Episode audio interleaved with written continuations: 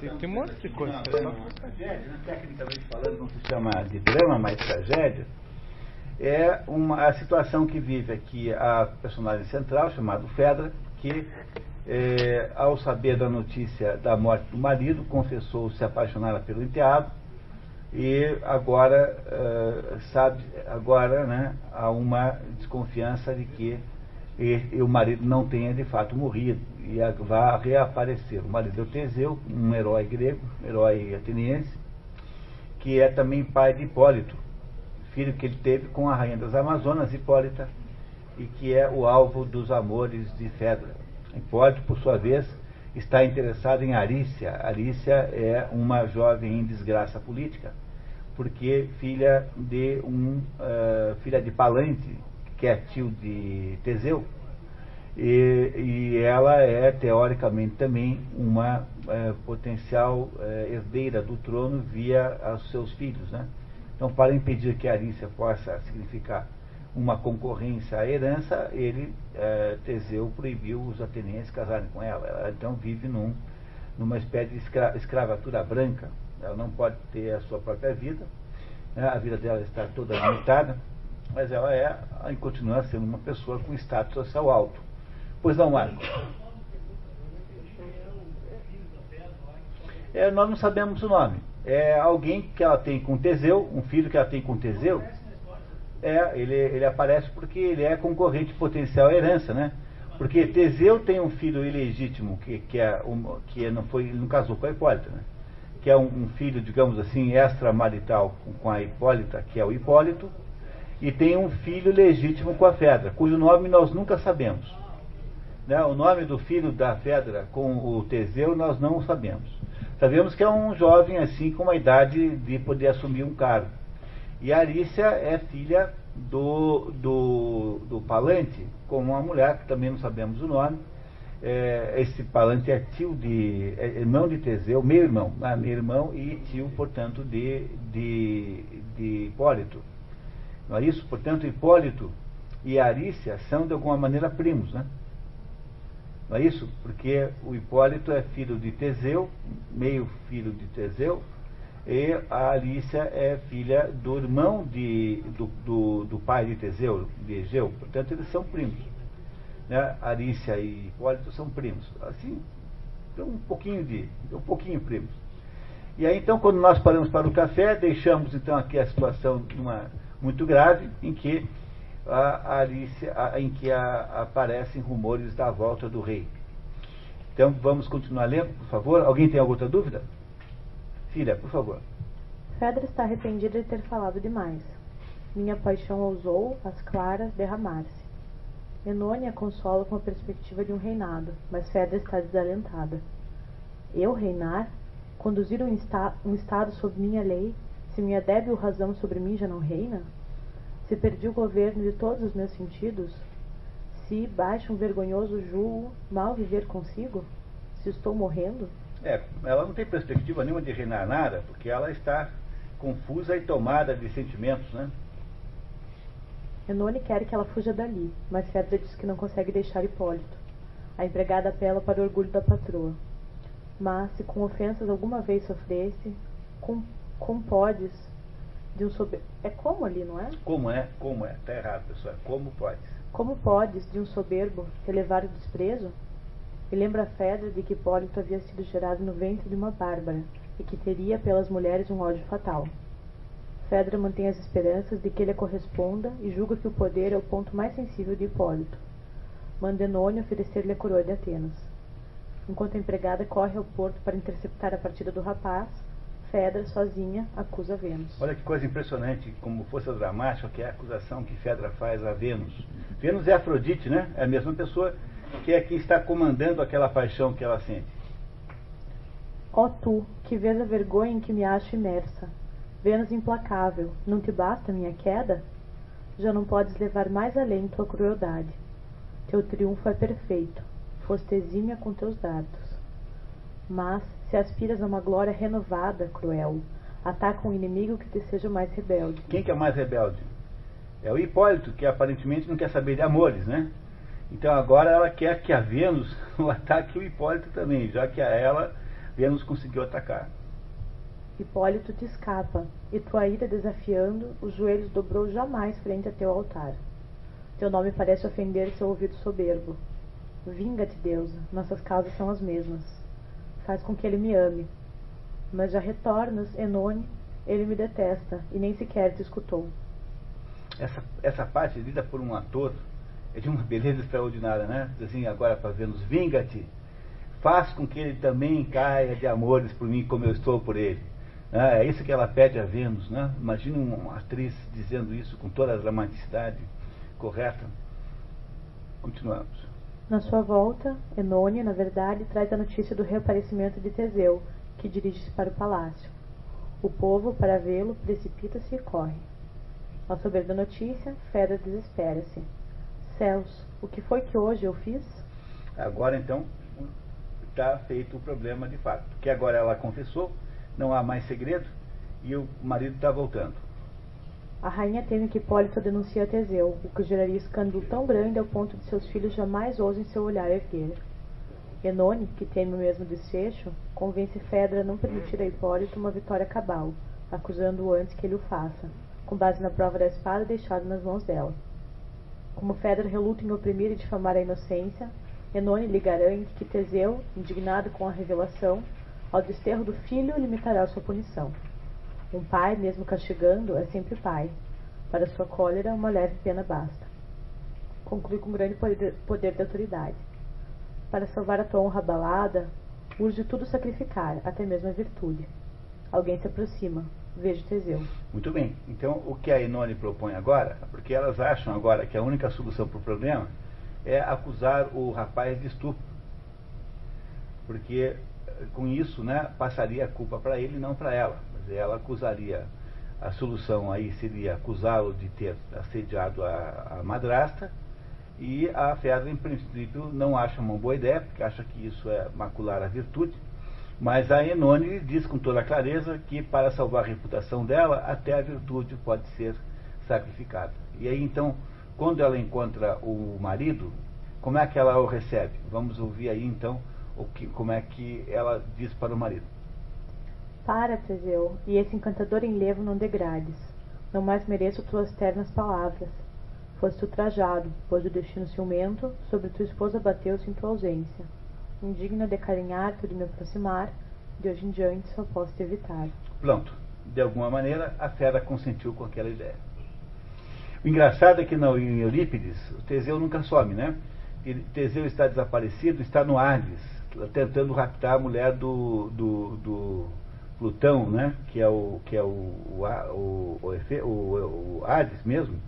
E ele, e ele então é salvo lá por Hércules, que o salva. Também Hércules quem salva é, o Teseu do inferno. E ele volta então, e quem conta para, quem conta para Teseu no Eurípides que uh, havia havido um assédio sexual, quer dizer, que havia havido um fato como esse, nunca é a própria Fedra, é a, a ama, que não se chama Enone no livro de Eurípides. No livro de Eurípides, Teseu e, ou melhor, o, o Hipólito e a Fedra jamais conversam com o outro. Nunca trocam nenhuma ideia. E quem conta para o rei que houve o assédio é a ama, e não é, que, que não se chama Enone. E aqui, nesse caso, é a, quem aqui dá a entender que houve alguma coisa estranha na ausência dele é a própria Fedra que recebe o marido com frieza e aí então faz com que o marido fique pelo menos aí com alguma pulga atrás da orelha, né? com, essa, com esse comportamento. Então vamos ver para onde vai essa história. Teseu comenta com Hipólito o estranho acolhimento recebido, mas seu filho diz que só Fedra pode explicá-lo e pede autorização do pai para que seu temeroso filho desapareça de onde sua esposa habita prometendo que se acaso algum monstro lhe escapou, permita que o prêmio de seus despojos seus pés, a seus pés deponha. É, o Hipólito quer ir embora dali e caçar monstros para trazer para o pai. Os monstros que o pai não conseguiu caçar ainda, ele vai caçar e trazer para o pai, como homenagem. Teseu vê nesse pedido rejeição também da parte de Hipólito e lamenta-se.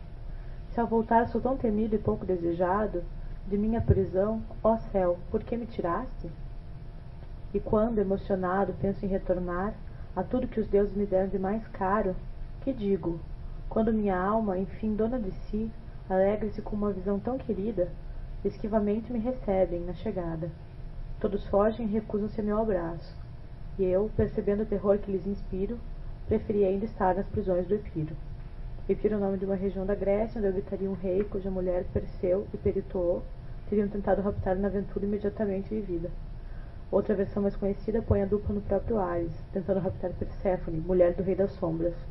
Esta é a versão de Eurípides, da qual Teseu é salvo por Hércules. É, na versão do Jean Racine, a, a Perseu, a Teseu não é, não vai para o inferno, mas vai para esse reino aí para sequestrar, a, raptar a mulher. Ele e um outro farrista né, vão lá fazer é, o rapto. Diz: Fedra se lamenta porque fui ultrajado. Quem me traiu? Por que não fui vingado? A Grécia, por meu braço tantas vezes servida, ofereceu ao criminoso seu asilo? Não me respondes? Meu filho, meu próprio filho, está em conivência com meus inimigos? A dúvida que me atormenta é insuportável. Entremos, quero conhecer o crime e o culpado, e que Fedra me explique a aflição em que a vejo. Hipólito tem maus pressentimentos. Enone relata ao rei o pretenso assédio que Fedra teria sofrido pelo enteado. Teseu reage furiosamente. Que vem dizer? Esse traidor temerário tamanha ofensa urdia a honra de seu pai? Por esse estratagema, Enone explica o silêncio de sua patroa e revela uma pretensa tentativa de suicídio. Não, ela poupava um desventurado pai. Envergonhada com o anseio de um louco namorado e com a centelha criminosa de seu olhar, Fedra escolheu morrer e sua mão homicida quis a inocente luz dos seus olhos extinguir. Corri para detê-la, quando a vi erguer o braço. Para teu amor, só eu consegui salvá-la.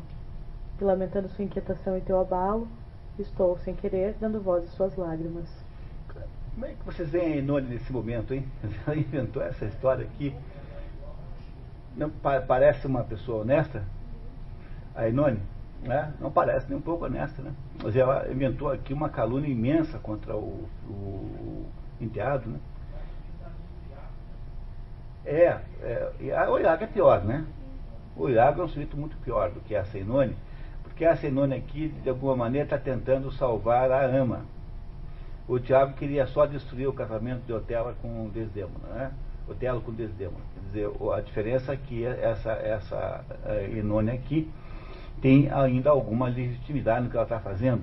O Tiago não tinha nenhuma. Era bem diferente. Aí continuamos.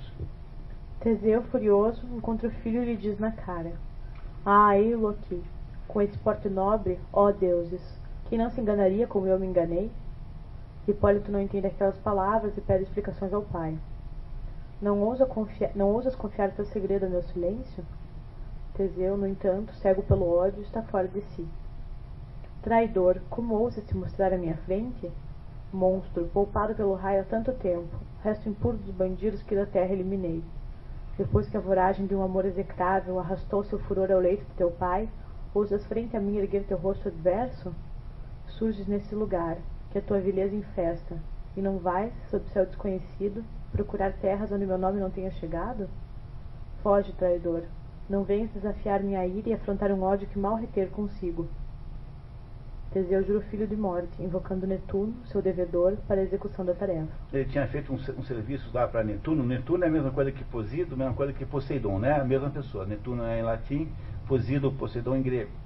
E o Posido tinha ficado credor lá de um favor, e ele então vai pedir ao rei Posido, rei dos mares, que é Netuno, que mate o filho para ele, que mate o, o Hipólito com, né, com violência. E tu, Netuno, se antes minha coragem de infames assassinos limpou tuas praias, lembra-te que, por prêmio dos esforços meus, prometeste realizar um pedido meu. No prolongado rigor de uma prisão cruel, jamais invoquei o teu imortal poder. Cioso do socorro que espero de teu desvelo, para maiores necessidades te guardei. Invoco-te hoje, vinga este pai inditoso, entrego a tua cólera esse traidor, afogue em sangue seu afrontoso desejo, na tua fúria somente bênçãos acharei. Hipólito dá-se conta de que Fedro o acusa de um amor criminoso. Diz que sua alma se enregela com tamanho horror, nega sua desfeita, mas Teseu diz que a espada deixada com a madrasta o incriminava. Hipólito não acusa Fedra, mas alega inocência para si. E sem mais aprofundar tuas aflições, olha a minha vida e considera quem sou. Um que outro crime precede sempre os grandes crimes. Quem ousou cruzar as barreiras legítimas pode violar também os direitos mais sagrados.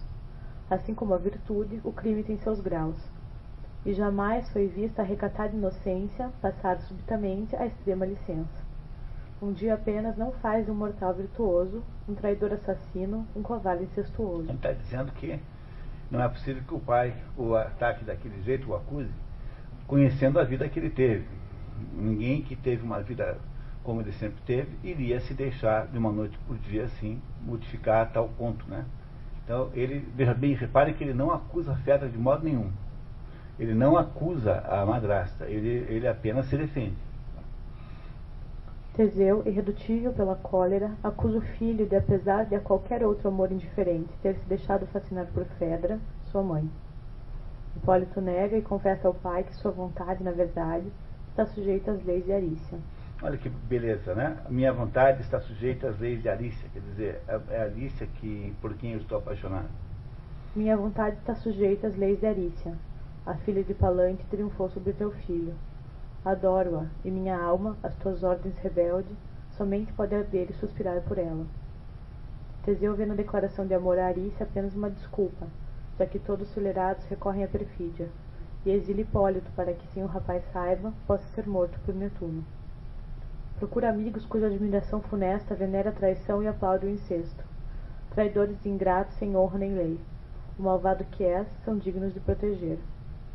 Hipólito aceita o exílio, mas alega que Fedra nasceu de um sangue mais pejado, por sortilégios produzidos por Afrodite, a mãe de Fedra, Pasífae, apaixonou-se por um touro e com ele teve o Minotauro, meio irmão de Fedra, portanto. Outra versão conta que Netuno teria produzido tais acontecimentos para se vingar de Minos mais pejado do que o dele, o que só faz encolerizar mais ainda o pai. Vai, traidor, não esperes que, encolerizado, faça daqui vergonhosamente te arrastarem. Quando Hipólito sai, Teseu, que conta com a ação justiceira de Netuno, lamenta-se. Já houve, por acaso, um pai tão ultrajado?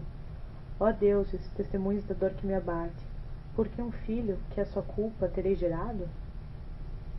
Fedra, ao ouvir as palavras exaltadas do marido, vem procurar Teseu e pedir-lhe que poupe o filho. Tomada de grande receio, venho procurar-te. Tua ordem terrível fez-se ouvir onde eu estava. Temo que um pronto efeito siga-se a tua ameaça. Se ainda em tempo está, poupa a tua aça. Tu estirpe respeita, ouso te suplicar. Salva-me do horror de ouvir Hipólito gritar. Ah, não me provoques a eterna aflição de ter induzido a mão paterna a verter seu sangue ela está subindo culpa, né? Culpa, remorso, né? Por ter criado aquela situação. Que a Enônia havia prometido a ela que seria só uma bronca, assim, então. O rei, no entanto, garante-lhe que ela será devidamente vingada, porque o rapaz teria acusado Fera de ter a boca cheia de injúrias. Na verdade, Hipólito nunca fez esta acusação ou qualquer outra, tendo no máximo insinuado a depravação da família da madrasta.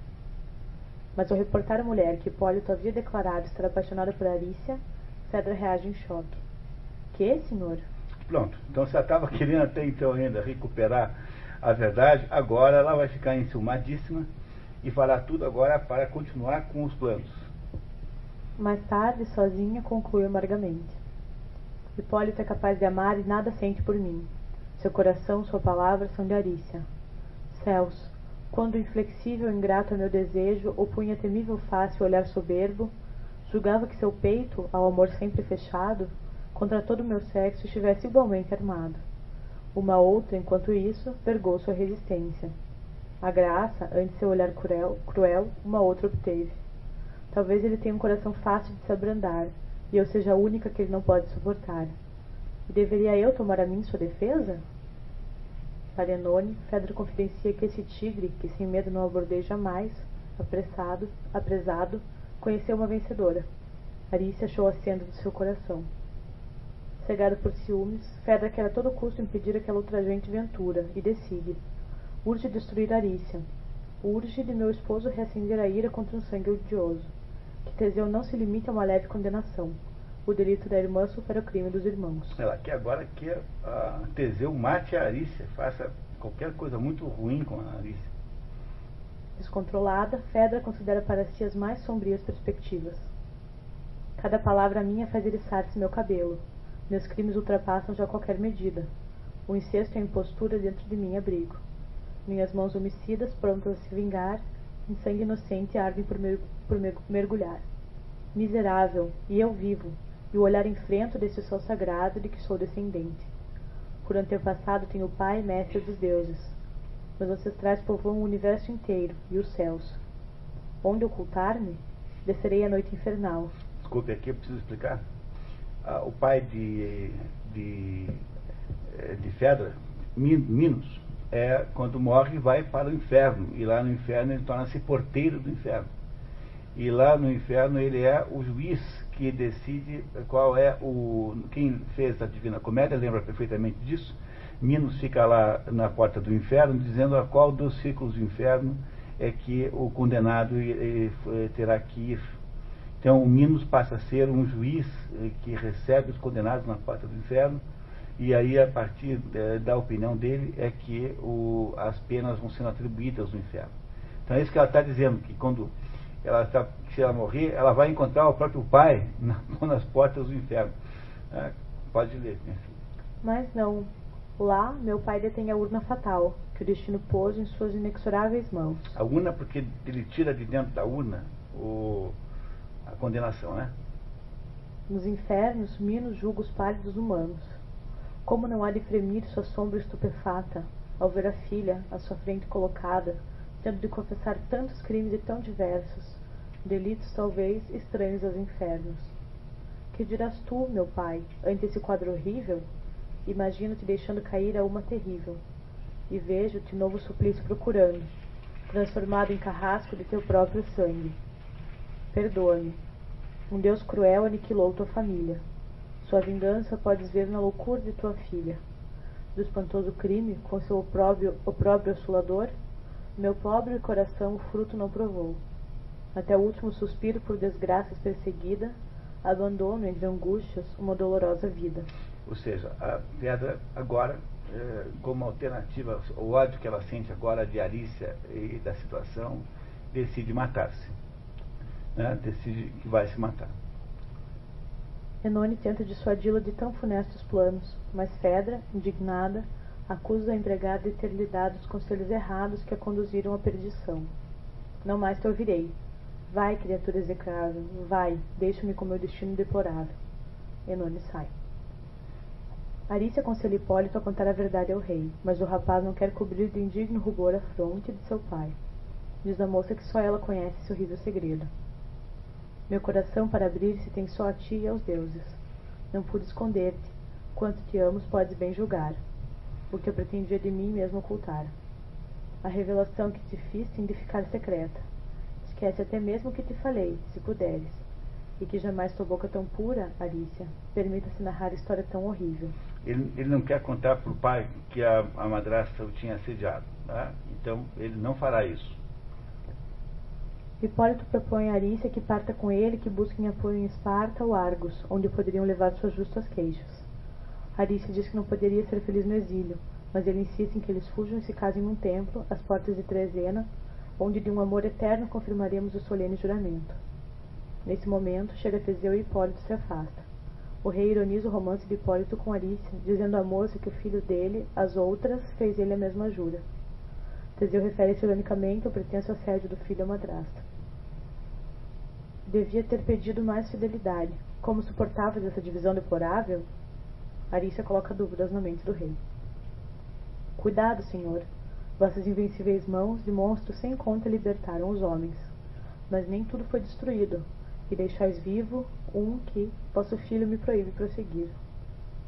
Ser a consideração que ele deseja preservar, e eu muito o afligiria se ousasse terminar. Imito seu pudor, e fujo de vossa presença, para não ser forçada a romper o silêncio. É, então ela com essa frase bota uma dúvida enorme na cabeça do, do, do ex-futuro sogro, né? Quer dizer, ela agora botou dúvida pela primeira vez na cabeça de Teseu. Teseu, agora em dúvida, pretextando querer conhecer toda a extensão do crime, manda chamar Enone e recebe a notícia de que a criada havia se lançado às águas do mar profundo, e as ondas a levaram de nós para sempre. Chega também notícia de que em Fedra cresceria a inquietação em sua alma aturdida. Teseu percebe que há algo errado e convoca Terâmenes. Ó céu, Enone está morta e Fedra quer morrer. Convoquem o meu filho, que venha me falar. Que venha defender-se, estou pronto a escutá-lo. Não cumpras, rogo-te, tua promessa mortal, Netuno. Não atende meu pedido jamais. Talvez eu tenha confiado em testemunhos infiéis e precipitei-me ao erguer-te as mãos cruéis. Ah, que desespero meu, Netuno, se agires. Terámenes, no entanto, traz as mais funestas notícias. O que acontece agora é um dos mais extraordinários momentos da poesia francesa, tanto é que eu botei em duas colunas, esquerda em português e a direita em, em francês. Depois eu, eu queria muito que a gente lesse em francês também. Talvez a, a Clara. A Fabiola talvez toparia ler? Que bom, ótimo. A Fabiola é professora de francês, está vindo o curso hoje pela primeira vez. Então a Clarinha lê em português, tá? E, e não, passa para ela em seguida. Não, começa você primeiro em francês. Tem, ah, tem? Eu pego, pego.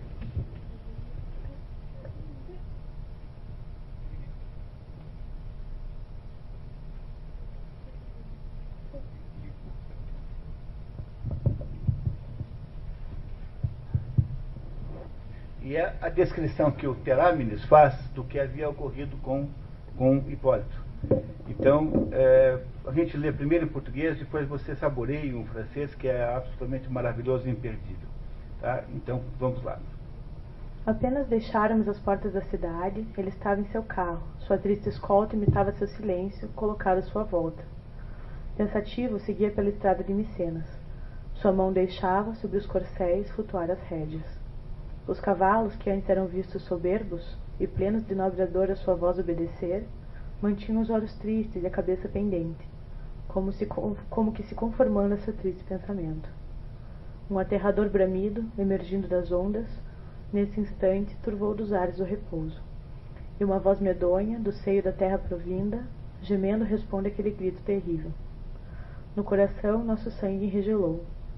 Dos corcéis, agora atentos, a crina se eriçou. Enquanto isso, no dorso da planície líquida, ergue-se borbulhante uma montanha úmida. A onda vem, quebra-se e lança a nossa vista. Por entre vagas de espuma, um monstro enfurecido. Sua fronte ampla exibe perigosas aspas. Chifres, chifres. E seu corpo se reveste de escamas amareladas. Indomável touro, dragão impetuoso. Seu dorso faz curvas em espirais tortuosas. Seus longos rugidos estremecem a praia. Com horror, o céu vê esse monstro selvagem. A terra silencia, o ar é empestado. A onda que o trouxe recua apavorada. Todos fogem, e sem armar-se de inútil coragem, no templo vizinho cada um busca salvar-se. Digno filho de herói, Hipólito solitário, freia os corcéis e de suas lanças armado, mira o monstro com um dardo, lançado de mão firme, rasga-lhe no flanco uma grande ferida. De raiva e de dor o monstro, o monstro corcovear, vem, rugindo, tombar as patas dos cavalos. Rola-se e escancara uma goela incendiária, que os cobre de fogo, de sangue e de fumaça. O terror deles se apossa, e ensurdecidos, agora, não mais obedecem nem ao freio nem à voz. Seu amo se consome em esforço impotente. O buçal se tinge de espuma sanguinolenta. Dizem mesmo que foi visto, nesse horror desordenado, um deus aguilhoando seus flancos empoeirados. O pavor se precipita por entre as rochas. Range o eixo que se quebra. O bravo Hipólito vê seu carro em destroços voar despedaçado. Ele cai pelas rédeas embaraçado. Perdoa minha dor. Essa imagem cruel para mim será de pranto uma fonte eterna. Eu vi, Senhor, teu inditoso filho, arrastado pelos corcéis que sua mão nutriu. Ele tenta comandá-los, mas espanta-os sua voz. Disparam, já seu corpo todo é uma chaga só. Na planície ressoam nossos dolorosos gritos. Sua fuga impetuosa arrefece, por fim. Destacam não longe dessas tumbas antigas em que jazem de reis seus ancestrais as frias relíquias. Gemendo com sua escolta corro para lá. De seu generoso sangue guiam-me os traços. Os rochedos estão tintos, e as sarças gotejantes retêm de seu cabelo os despojos sangrentos. Eu me aproximo e o chamo. A mão ele me estende. Abre os olhos agonizantes e os fecha, de repente. O céu, diz ele, rouba minha inocente vida após minha morte, protege a inditosa Arícia. Amigo, se meu pai, um dia, sabendo a verdade, chorar a desgraça de um filho injustamente acusado, para acalmar meu, sangue minha sombra intranquila, diz-lhe que trate com ternura a sua cativa, e que lhe entregue, expirando ao dizer essa palavra, abandone em meus braços o corpo desfigurado, despojo triste, em que a ira dos deuses se afirma e que o próprio pai não reconheceria. Um, ator competente leva o, o, o, público às lágrimas com uma coisa dessa. Fabiola, você quer ler para nós em francês, por favor? Oui, oui. S'il te plaît. Oui. À peine nous sortions des portes de Trézène. Il était sur son char. Ses gardes affligés imitaient son silence autour de lui rangés. Il suivait tout pensif le chemin des Mycènes. Sa main sur ses chevaux laissait flotter les rênes. Ces superbes coursiers qu'on voyait autrefois, pleins d'une ardeur si noble obéir à sa voix, l'œil morne maintenant et la tête baissée, semblaient se conformer à sa tristesse pensée. Un effroyable cri sorti du fond des flots, désert en ces moments a troublé le repos. Et du son de la terre une, une voix formidable répond en gémissant à ces cris redoutables. Jusqu'au fond de nos cœurs, notre sang s'est glacé. Des coursiers attentifs, l'écran s'est hérissé. Cependant, sur le dos de la plaine liquide, s'élève à gros bouillons une montagne humide. L'onde approche, se brise et vomit à nos yeux, parmi des flots d'écume, un monstre furieux. Son front large est armé de cornes menaçantes. Tout son corps est couvert d'écailles jaunissantes. Indomptable taureau, dragon impétueux. Sa croupe se recourbe en repli tortueux. Ses longs mugissements font trembler le rivage. Le ciel avec horreur voit ces monstres sauvages. La terre sent émue, l'air en est infect. Les flots qui l'apporta reculent épouvantés. Tout fuit, et sans s'armer d'un courage inutile. Dans les temples voisins, chacun cherche en asile. Hippolyte, lui seul, digne fils d'un héros, arrête ses coursiers, saisit ses cheveleux, javelots, pousse au monstre et d'un dard lancé d'une main sûre, il lui fait dans les flancs une large blessure. Des rages et des douleurs, les monstres bondissant, vient au pied des chevaux tombés en maugissant, s'éroule et leur présente une gueule enflammée, qui les couvre de feu, de sang et de fumée. La frayeur les emporte, et sourds à cette fois, ils ne connaissent plus ni le front ni la voix. En effort impuissant, leur maître s'est consumé.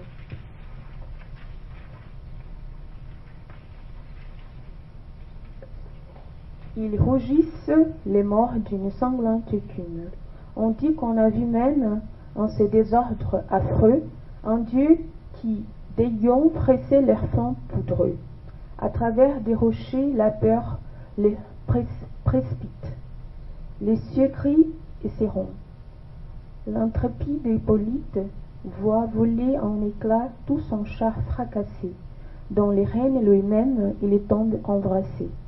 Excusez ma douleur. Cette image cruelle sera pour moi des pleurs une source éternelle. Je vis, Seigneur, je vis votre malheur, malheureux fils, traîné par les cheveux, chevaux qui sa main a nourri. Il veut les rappeler et sa voix les effraie. Il court. Tout son corps n'est bientôt qu'une plaie. De nos cris douloureux, la plaine retentit.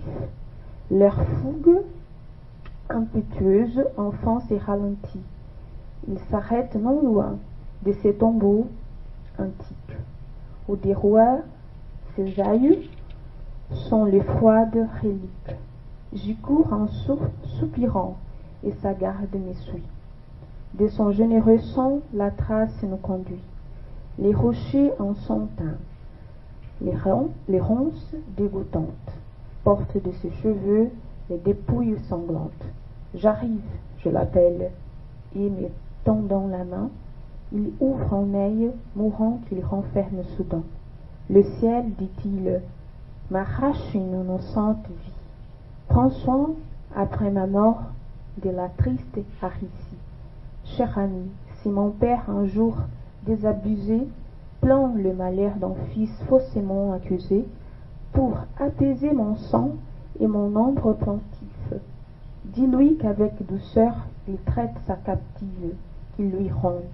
À ces mots, ces héros expirés n'a laissé dans mes bras qu'un corps défiguré, triste objet, où des dieux triomphe la colère et que me connaîtrait l'œil même de son père.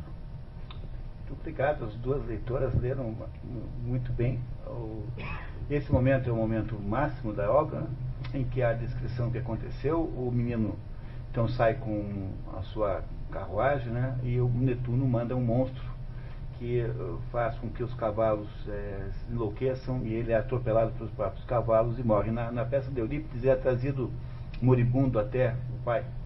E aí diz umas palavras finais. Na peça de Racine, ele morre aí já na- no próprio campo, né, onde houve o acidente.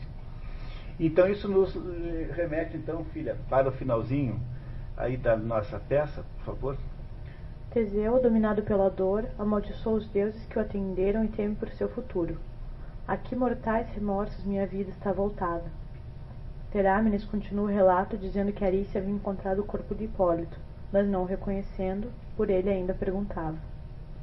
Entra Fedra e Teseu lhe diz: Triunfaste, afinal, e meu filho já não vive. Ela confirma a inocência de Hipólito. Na peça de Eurípides, ela se mata logo no início. Lá na metade da história já se matou a Fedra.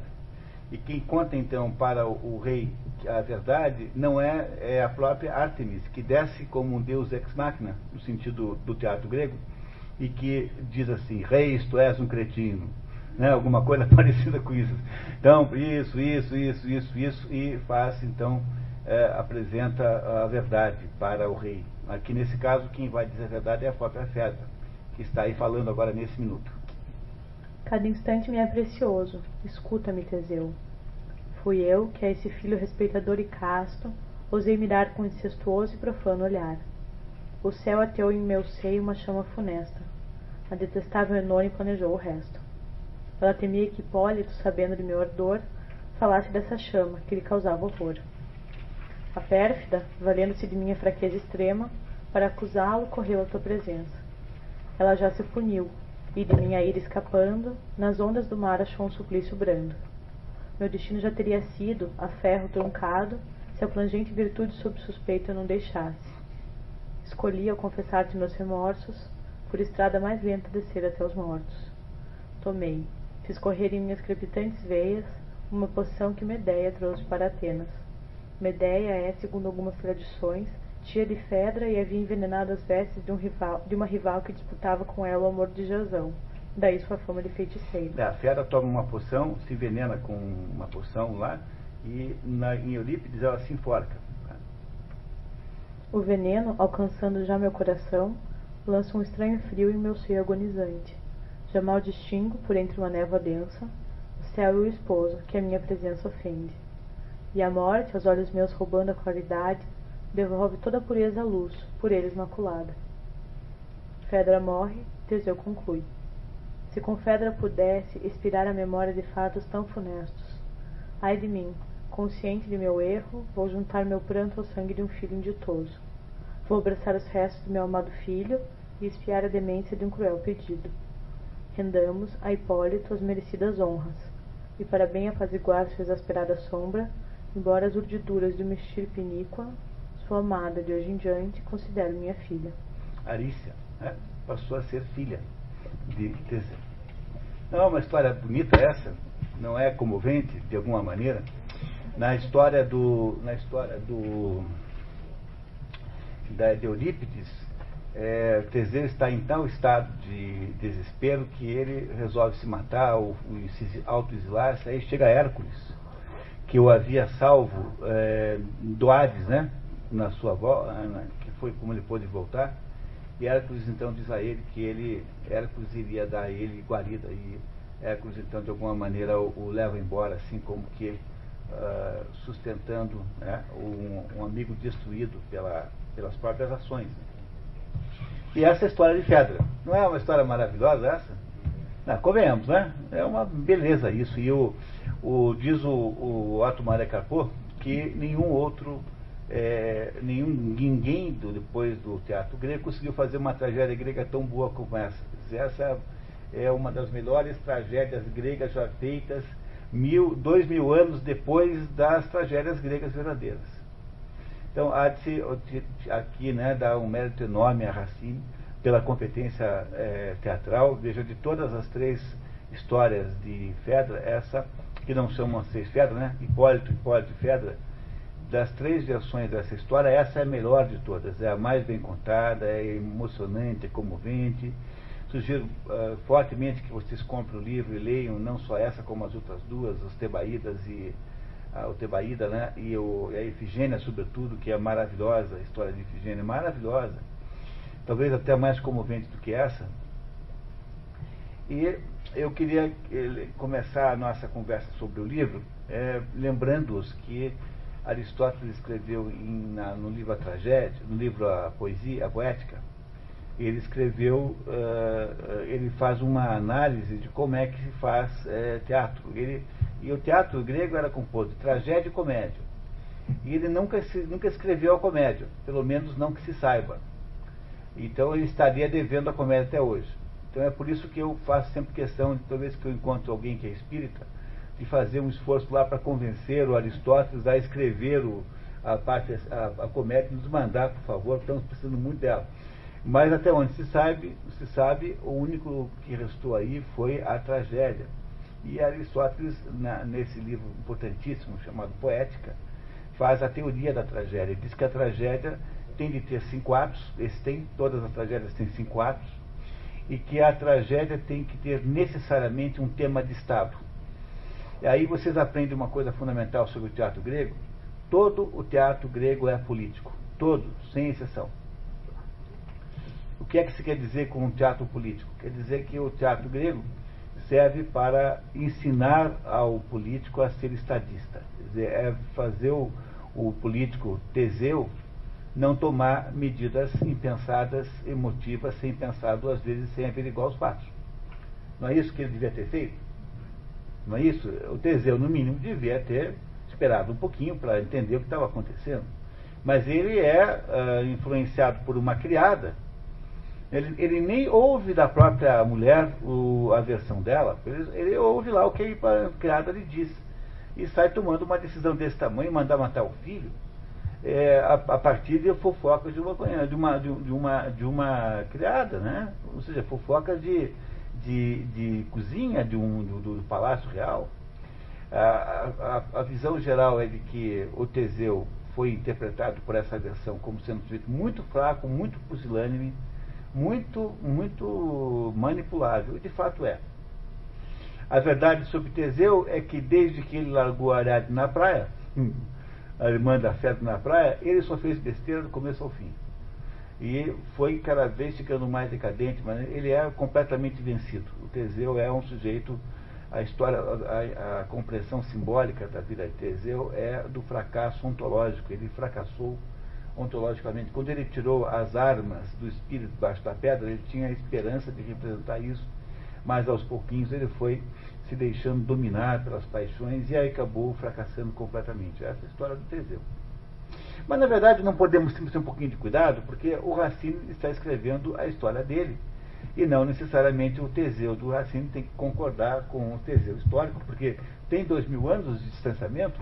Nunca esqueçam isso. Essa, essa história foi escrita dois mil anos eh, depois que Eurípides fez a peça é, é, Hipólito, o portador do, da coroa, que é a origem dessa peça aí, digamos que é a base é, de, dessa conversa. Então, eu só queria começar a nossa conversa ressaltando esse fato de que a poesia grega, a poesia não, a tragédia, o teatro grego é todo ele com um objetivo político, todo político. Para que, que ele serve? Ele serve para mostrar para o sujeito que é governante como é que a gente é estadista. É o caso do Teseu, que, que não foi estadista aqui, que foi apenas vítima das suas pequenas paixões, da sua raiva momentânea tal. É para isso que serve o teatro grego. Todo teatro grego tem essa, é, essa este, este foco educacional, pedagógico do político. É para transformar governantes em estadistas. Esse é o sentido do teatro grego. Mas quando eu digo o sentido do teatro grego, eu queria muito que vocês não se deixassem enganar por isso, porque o Dante Alighieri, em 1300, ou seja, 400 uh, ah, anos antes dessa história aqui ser escrita, dizia uh, na sua obra, dizia que toda obra literária tem sempre quatro possibilidades de interpretação. E a primeira possibilidade é, é, a, é a possibilidade, digamos, literal artística, que é quando você simplesmente entende a história. 90% das pessoas que lessem isso aqui, se conseguissem fazer o, né, o investimento em ler uma coisa meio teatral, iriam provavelmente só entender isso. Entenderiam a história, seriam capazes de contar essa história para os outros, achar assim com uma certa, né, até com certo entusiasmo. Há um segundo sentido que, que Aristóteles, é, que, que, que Dante Alighieri diz, que é a interpretação sociopolítica que é o que esta obra representa no momento em que ela foi escrita, dizer, o que ela representa de impacto na, naquele momento histórico. No caso de, da Divina Comédia, é absolutamente claro que aquela obra escrita por Dante Alighieri é 40% para influenciar os destinos de, da Itália, da Florença. Ah, ah, Dante Alighieri queria o, recuperar o governo de que é o seu grupo político, né, os guelfos brancos recuperassem o poder em Florença e que pudesse unificar a Itália, finalmente, em 1300. Só conseguiram fazer isso em 1800 e não sei quanto, 500 anos depois. Mas Dante Alighieri tinha um significado político naquela obra, e aqui também tem. Esse significado político que eu estou dizendo para vocês, já contei qual é. É o significado, é, o significado é, associado aí ao, à ideia de que os governantes devem ser é, ponderados e não pode se deixar é, conduzir pelas paixões que não se deve ser assim como governante. O terceiro significado que Dante Alighieri preconiza é o significado filosófico, que é o significado, o significado, o que é que mais ou menos quer dizer aquela peça, é, no sentido explícito, quer dizer, tem um sentido explícito, e há um quarto significado, que é, esse é o terceiro que nós vamos dedicar daqui a pouquinho, e é um quarto significado que Dante Alighieri chamava de significado esotérico, com S, que é o significado oculto da peça, que é o que é que significam determinadas palavras, números na Divina Comédia. Olha, o René Guénon escreveu um livro chamado né, O Esoterismo de Dante, com S, em que ele faz a apreciação dos pontos, a interpretação de certos trechos da Divina Comédia, mostrando qual é o significado oculto desses trechos. A, a presença, por exemplo, de São Bernardo de Claraval como sendo o terceiro guia de Dante Alighieri, já perto de Deus são Bernardo de Claraval é o fundador dos Templários, sob o ponto de vista conceitual. Portanto, ali há toda uma filosofia templária escondida naquele ato, naquelas palavras de São Bernardo. Mas não vem ao caso debater isso aqui agora. Né? A verdade é que nós estamos preocupados com esse terceiro e quarto significado, mais com o terceiro, que é perguntar assim, afinal de contas, qual é a explicação dessa história? Porque a história todo mundo entendeu. Alguém não, alguém não entendeu a história sob o ponto de vista de roteiro da história, todo mundo entendeu, né? Eu já disse para vocês que ela representa uma, um incentivo à melhoria da capacidade do político, que é o segundo sentido, é o sentido político da obra. Mas há um sentido filosófico no final das contas, um sentido de compreensão de alguma coisa mais profunda, não aparente, que é o que, que nós deveríamos agora tentar investigar. Vocês estão preparados? Então, vamos lá? Quem, alguém quer tentar? Qual é o significado da obra? Alguém gostaria de tentar? Essas interpretações são sempre complicadas porque nós só vamos entender bem essa interpretação se a gente buscar elementos aí da teogonia. Que nós fizemos dois cursos muito importantes, sabe? Esses, esses últimos dois encontros foram assim. É, se eu fosse refazer o curso hoje, começaria com esses dois aí, eu acho que é, são tão importantes como referência simbólica que é, é difícil entender é, qualquer coisa grega a não ser a partir desses dois pontos aí, de, dessas duas interpretações, tanto o Gênesis quanto a Teogonia, que são dois pontos essenciais. Mas como é que a gente interpreta as coisas? Qual é o método básico? O método básico é a gente pegar e olhar as coisas para sua, na sua, digamos assim, na sua estrutura mais simples possível, né? a sequência, o sequenciamento de eventos. Como é que essa história começa? Qual é o primeiro fato que nós sabemos? Que Teseu está ausente de Teresena, né? da Grécia, da, de Atenas, enfim. Não é isso? Bom, isso tem algum significado? Bom, então, que, qual é a primeira coisa interessante aqui? É que quando você percebe que é só quando ele desaparece, e eu botei uma dica aí para vocês entenderem isso, é, fiz aí contra a opinião da Patrícia, queria deixar vocês sofrendo, mas eu botei ali uma mentira, ela que, que, que eu que queria fazer o contrário, ela que me obrigou a botar isso ali embaixo. Eu botei ali uma nota dizendo que Teseu estava uns seis meses fora, lembra? Né? Lembra que tinha essa nota ali embaixo? Quer dizer, faz seis meses que Teseu sumiu. É, para onde ele foi, no, na história de Fedra, foi lá raptar a mulher do rei lá de Epiro. É, então é um projeto muito nobre, assim, de, de, de, de viagem, né? Entendeu? É uma coisa. E no, no, na, na, versão de Eurípides, ele foi ao fundo dos infernos raptar Perséfone. Aí tinha alguma nobreza nisso, porque a Perséfone, coitada, tinha sido raptada pelo Hades. Não sei se vocês sabiam.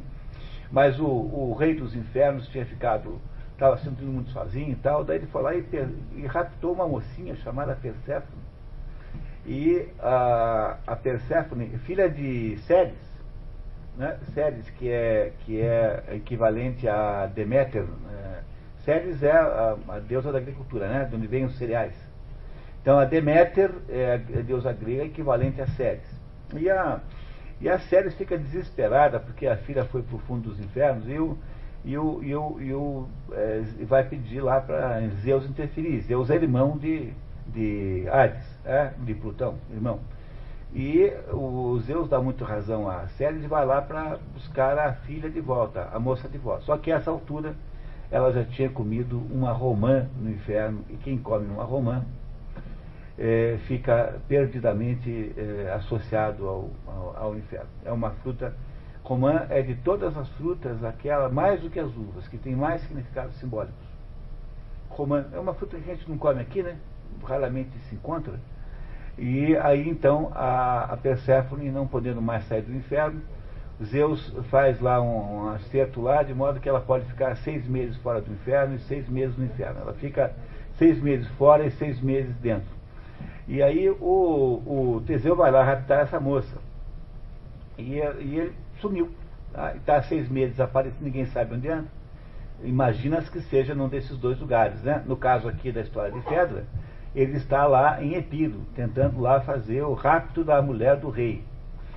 Uh, e durante o tempo que. Se, se Teseu está seis meses fora, onde é que ele estava nos meses anteriores a essa viagem? Em casa, não é isso? Há seis, seis, meses antes, alguém tinha alguma ideia do que estava acontecendo com as personagens centrais? Por exemplo, sabia-se, além de Fedra, alguém sabia que ela era apaixonada pelo Hipólito? Não. Alguém, além de Hipólito, sabia que ele era apaixonado por Alícia? Não. Alguém, além de Alícia, sabia que ela era apaixonada por uh, Hipólito? Não. Todas essas revelações aconteceram depois. É não é verdade? Bom, qual é o significado de uma coisa dessa, né? O que é que Teseu representa simbolicamente? Nós temos que olhar sempre simbolicamente, senão não entende nada. O, Teseu representa o quê? Representa o pai, né? O pai, aquele que de alguma maneira reina. O rei é o pai, representa o pai. E ele representa o pai simbolicamente, o pai espírito. Não é isso? Quando o pai espírito sai quando o Pai Espírito desaparece, o que acontece com os desejos terrestres que estavam até então reprimidos? Se manifestam. Óbvio, tá? Quer dizer, se, é como diz o Ivan Karamazov, se Deus não existe, então tudo é permitido. Bom, mas óbvio, né? Quer dizer, o Pai some, os desejos terrestres afloram. Eles, eles antes existiam, existiam, mas estavam todos contidos. Veja, a Fedra fazia, eh, fez tudo para se afastar do, do, do objeto de, de, paixão, botou o rapaz lá não sei aonde, não é isso? O Hipólito ficava completamente indiferente ao amor, quer dizer, fazia, fazia um gênero do sujeito indiferente ao amor, para não ter que contrariar o pai. Por que, que o Hipólito não queria uh, dizer que gostava da Alicia? Porque não queria contrariar o pai. Quer dizer, não queria contrariar o espírito. Não é isso? A Alicia não queria, eh, não, não, nunca havia dito para ninguém antes que está, gostava do Hipólito. Então, todos aqueles desejos, embora pudessem potencialmente existir, encontravam-se de alguma maneira submersos, enterrados, controlados, submetidos a algum poder que os constrangia. Não parece para vocês que foi isso que aconteceu até então? De repente, o que acontece com o pai espírito? O pai espírito desaparece, some, não está mais presente. Quando o pai espírito desaparece, e não está mais presente, os desejos que estavam contidos começam a fazer o quê? A aflorar. É? Afloram os desejos, não é isso? Não afloram os desejos? Então ficamos sabendo, numa vez só, de três paixões que estavam contidas. A paixão mais surpreendente de todas, que era de Fedra pelo seu enteado. A paixão, de certo modo, também surpreendente de Hipólito por Arícia, porque ele havia sido vendido como um sujeito misógino, assim, alguém que não gosta de mulheres em geral, sem nenhuma conotação homossexual, mas apenas como, assim, com dificuldade, assim, com, a, com, com o gênero inteiro. E a Arícia, que também é, é muito surpreendente. Veja, são três surpresas enormes que a Arícia pudesse estar apaixonada pelo filho do assassino dos irmãos dela. Porque, o, afinal, Teseu matou os irmãos dela a título de impedir que eles pretendessem a sucessão. Ou seja, uma morte de natureza é, é, preventiva, cruel, né? Preventiva, assim, de alguma maneira, muito cruel. Então, o pai espírito sumiu, ficam então pululando ali, naquele ambiente, os desejos inconfessáveis, tudo aquilo que estava prisioneiro e estava comprimido debaixo do poder do espírito que estava presente antes. Mas vocês também perceberam uma coisa interessante, não é? É que esses desejos que aparecem aí não são todos da mesma natureza, não têm todos a mesma estrutura. Quais são, quais são os desejos que aparecem aí? No que, é que eles se diferenciam? Qual é, há alguma diferença entre o desejo de, de Fedra por Hipólito e o desejo mútuo de Fedra de Hipólito por Alicia?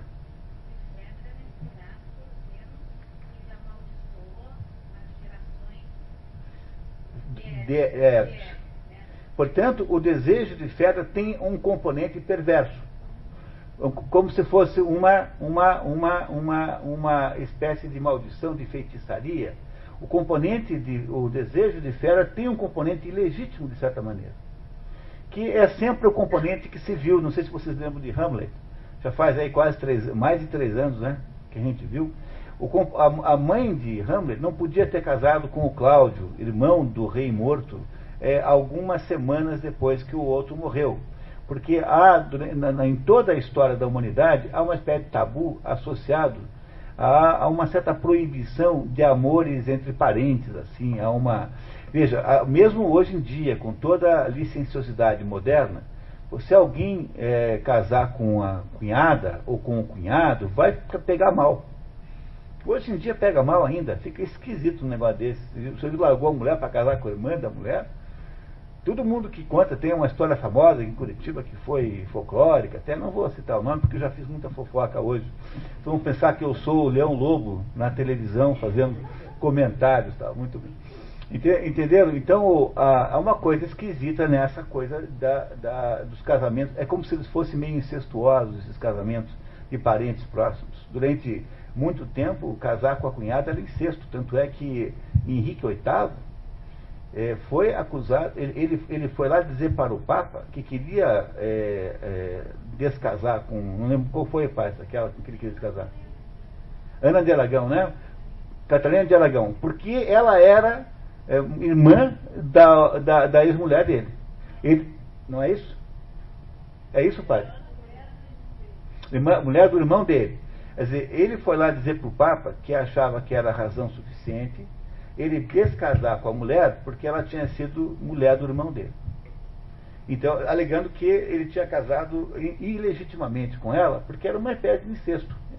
O casamento que ele tinha feito com a ex-cunhada, né? Não é isso? Entenderam isso?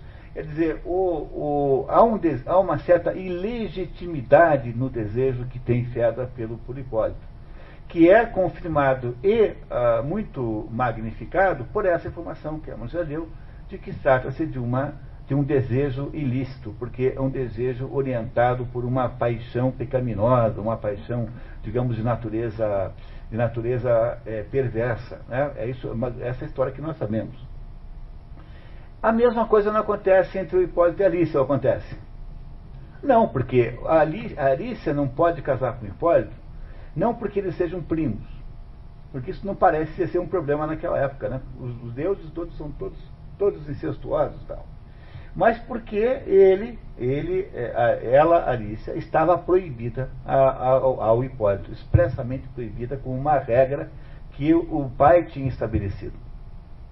Portanto, o que impedia aquele desejo era alguma coisa externa do relacionamento e não interna na própria relação que os dois tinham. Não eram as emoções dos dois que estavam ali em choque.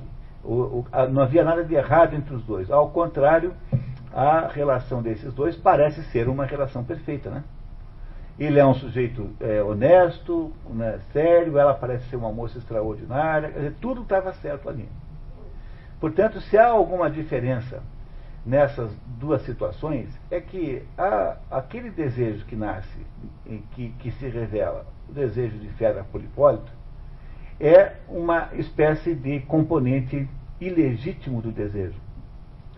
E o desejo que, que, que aparece para Alice e para o Hipólito é um componente legítimo. Apenas para nos mostrar que os desejos humanos podem ser legítimos e que eles não são necessariamente ilegítimos. Vocês estão lembrando da análise da teogonia? Tá? Análise da teogonia? Olha, se, quem perdeu essa análise da teogonia e da Bíblia aí, nós vamos ter que um dia combinar aí, um dia extra aí, em qualquer lugar para fazer, porque é tão importante aquela análise para poder entender o resto todo, é fundamental para entender.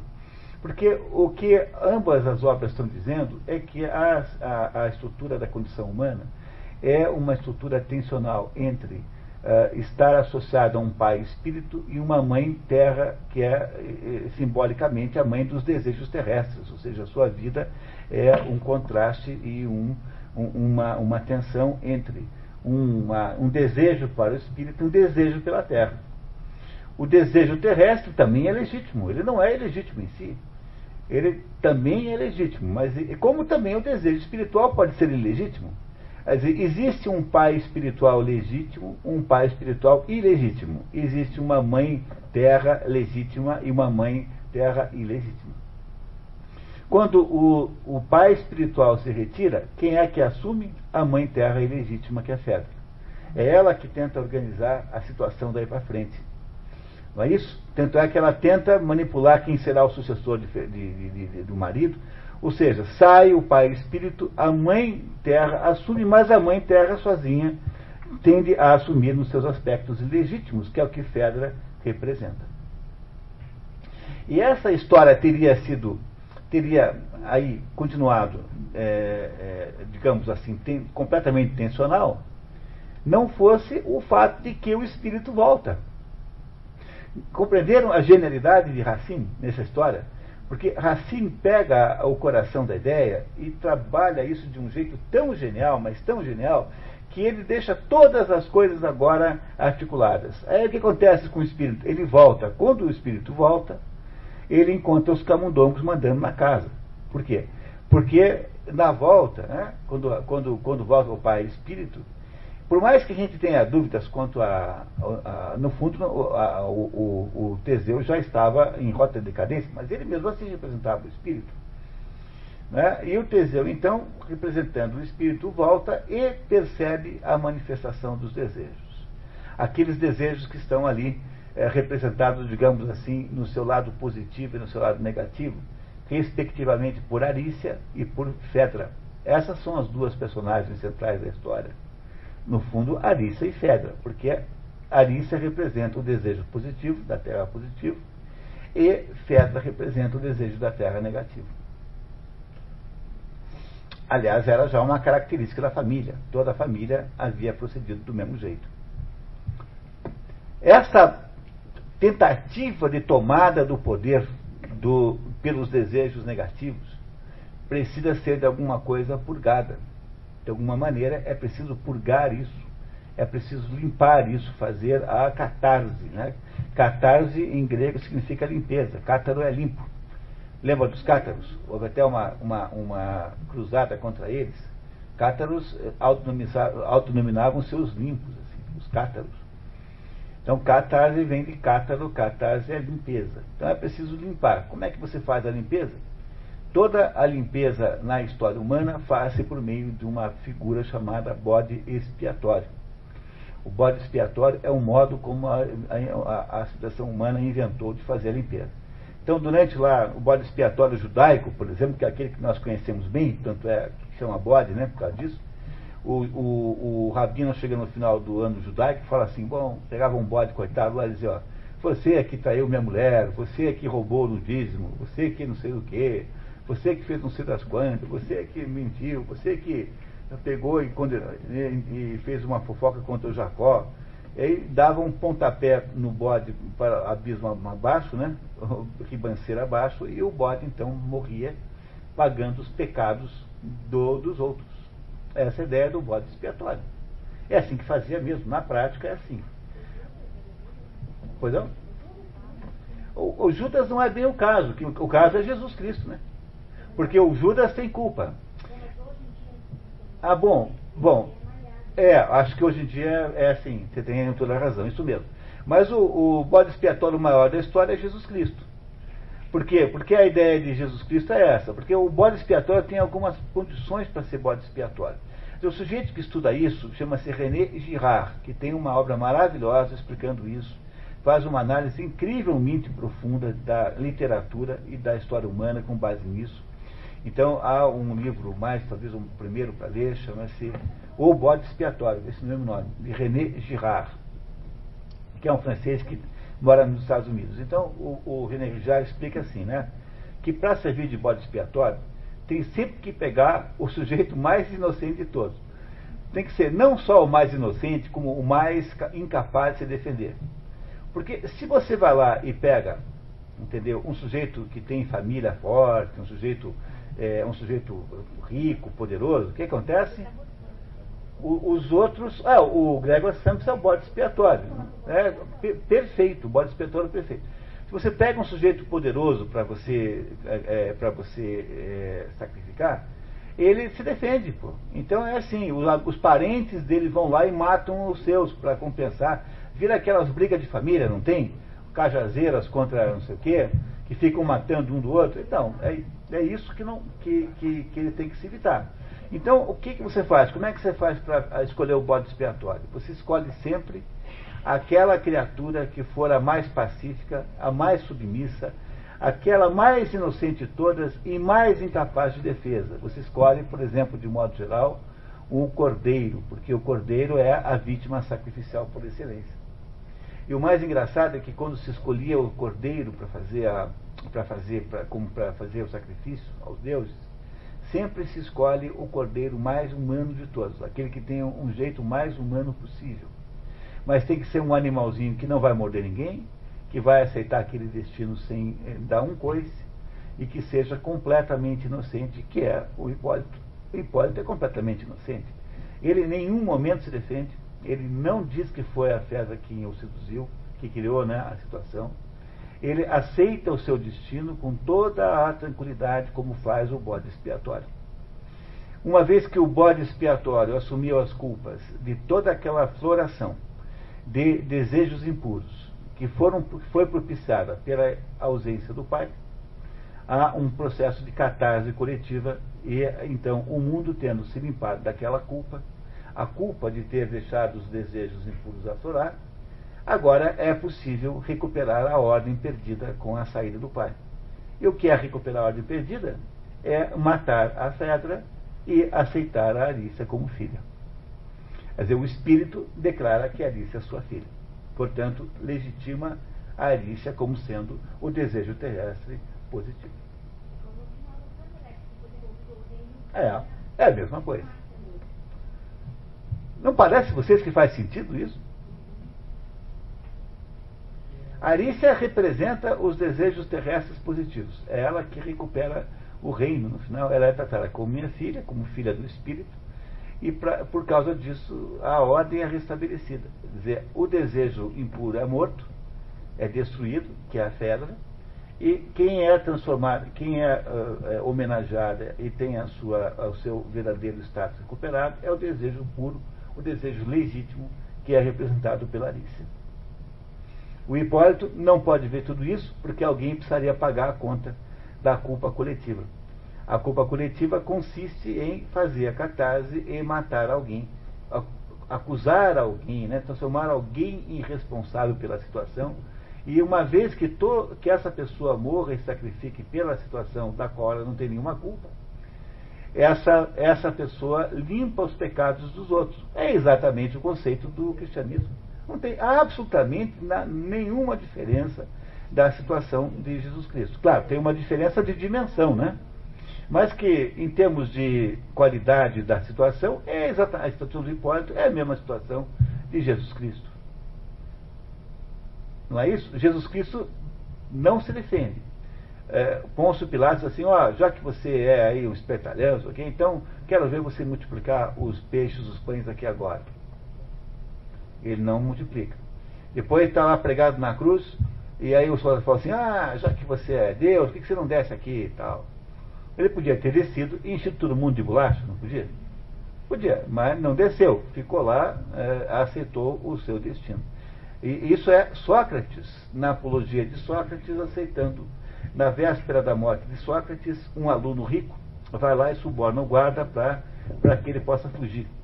E aí vai lá dizer, professor, está tudo certo, já subornei aqui, já sentei aqui, uma, dei uma cerveja aí para o guarda, tá, ou sei lá o que, um vinho, né, uma, um, acertei um vinho com o guarda, vamos embora. Falou assim, você está maluco, você, como é que eu vou embora? Você está louco. Pô. Vão dizer o que de mim depois que eu fugi? Não tem nenhuma hipótese de eu fugir. E Sócrates nega-se a aceitar a fuga e aceita ser bode expiatório. No próprio julgamento, ele havia se negado a fazer várias tentativas de pedir clemência. Ele sabia, em vez de pedir clemência, o que, que ele diz para o júri? Ele diz que acha que ele merecia, na verdade, era ir morar no, no ah, meu Deus, no, já vou lembrar o nome, que era o lugar onde os, os grandes atletas que ganhavam. Não, é, não em, em Atenas tinha lá um, um lugar já vou lembrar o nome, onde, onde eram hospedados os atletas que ganhavam a Olimpíada. Então, ficava lá o sujeito morando lá por conta do Estado, como uma espécie de, de, né, de, de é, pretaneu, né? Pretaneu, Pritaneu, Pritaneu, o nome, né? Pritaneu. E aí o, o Sócrates falou assim, olha, eu, eu uh, acho que eu tenho mesmo é que morar lá no Pritaneu, porque eu passei a minha vida inteira lidando com os problemas de vocês, e agora eu estou aqui, velho, não tenho tostão, estou quebrado, tenho nenhum tostão, a minha vida não existiu. Então, por favor, eu quero trocar a pena de morte que vocês me propuseram por ser sustentado pelo Estado aí o resto da minha vida. Quer dizer, era um desaforo muito grande e o, o, o que fez só com que o júri confirmasse a pena de morte. O bode expiatório é aquele sujeito que não pode se defender. Aquilo que Aristóteles, depois na poética, teoriza dizendo que é o sujeito que está no determinado Aristóteles na poética diz que a personagem é, é, literária com menor poder relativo é o sujeito que é o que é que está abaixo do nível dos humanos normais, quer dizer, alguém que não pode se defender porque é criança, ou porque é, é cego, ou porque tem algum outro problema físico, ou porque é pobre, ou porque é um pária, não tem direitos políticos, ou porque é mal visto e perseguido. Esses são sempre os bodes expiatórios. São o sujeito que está no tal. É, o Aristóteles chama de modo, do modo imitativo baixo, é o, o nome que Aristóteles dá a essa personagem. Mas é a personagem que não consegue nem ter as, as, as oportunidades de uma pessoa normal. Quem? O Sócrates? O Hipólito? Não, não, não, não disse isso do Hipólito, mas ele era aquele sujeito que não tinha como argumentar com o pai, o pai o tinha condenado, o pai era rei, não tinha como alegar a ninguém pedir uh, interferência.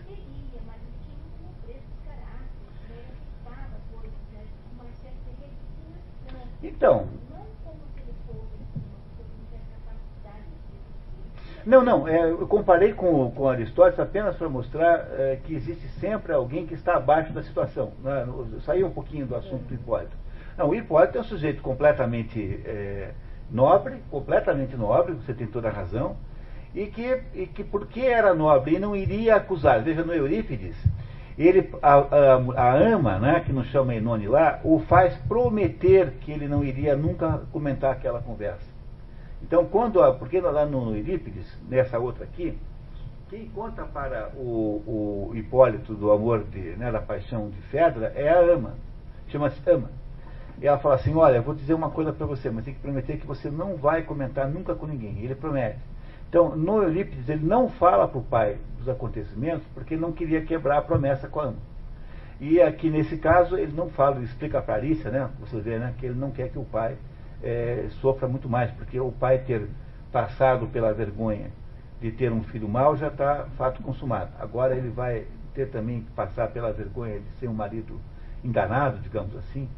É, então, o, o, o Hipólito é, cumpre o papel de bode expiatório como ninguém. Ele submete-se ao seu destino, do mesmo modo que Ifigênia fará no, na peça Ifigênia, que é a seguinte naquele livro.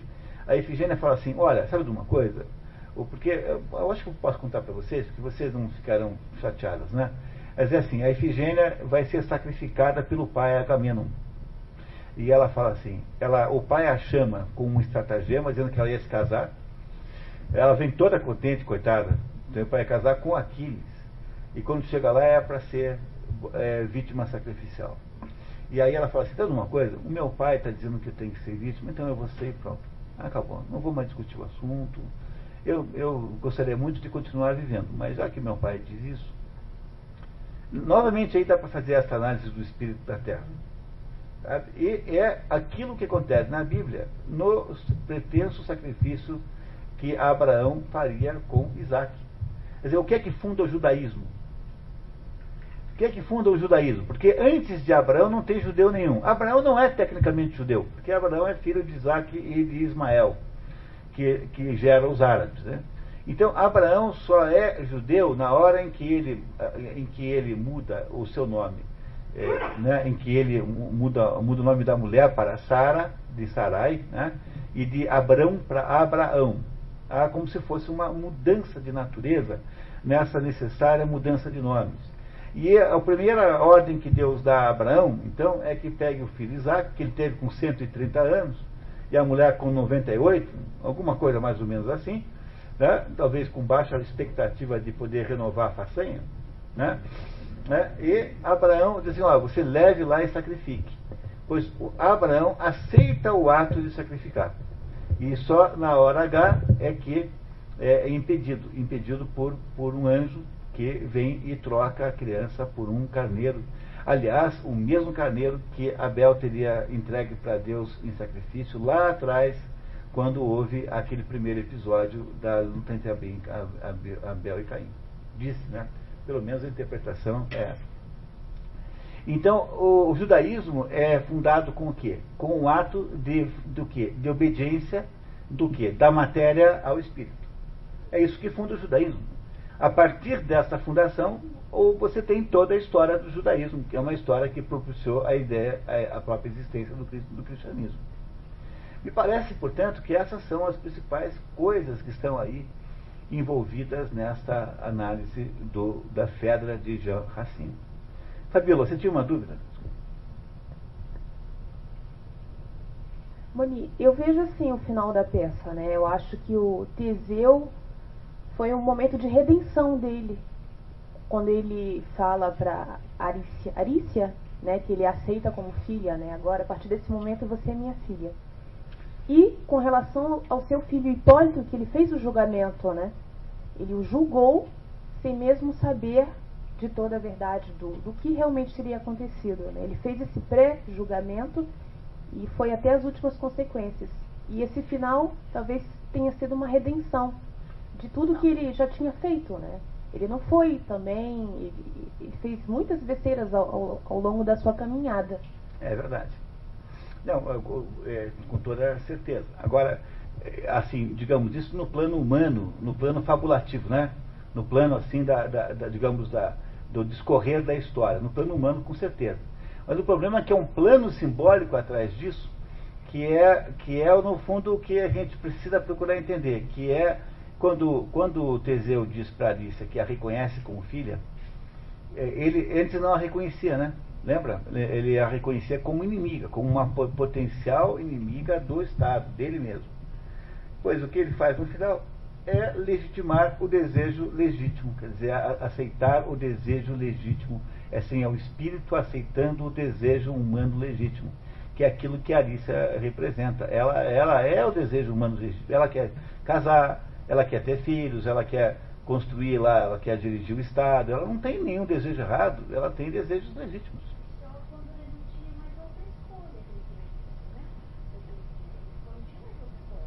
Ele poderia não ter feito isso também. Ele poderia ter continuado uma carreira de tirano. Mas ele, ele, ele, ele, ele simbolicamente reconhece que errou, né? ele, ele reconhece que está errado e a peça, sob o ponto de vista da interpretação política, é para ele, é para os governantes não fazerem isso.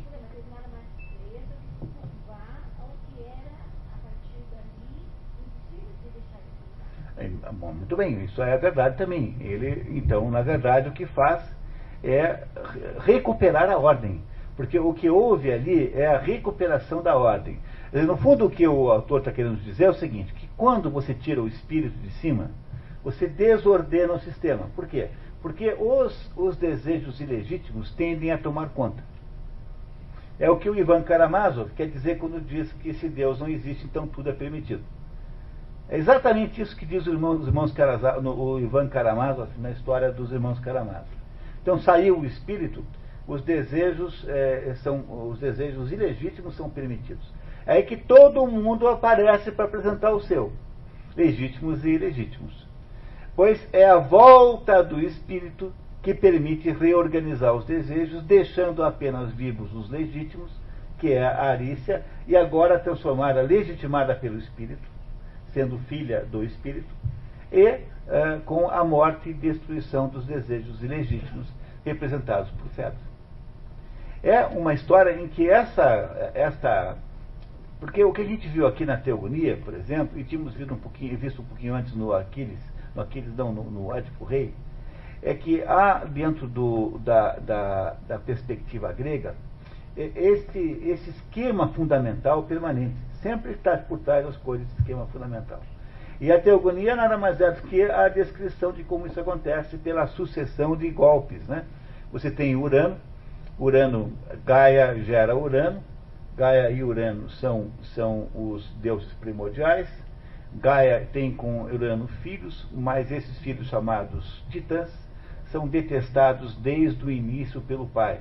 E o pai então os guarda no Hades, quer dizer, esses desejos eh, que os titãs representam são as forças naturais que formatam a Terra, são violentas, incontroláveis, e aí então é preciso que Urano, que representa o espírito, as guarde no fundo, no Tártaro, lá no fundo do Hades, se vocês quiserem dizer no subconsciente, porque elas não têm direito à cidadania consciente.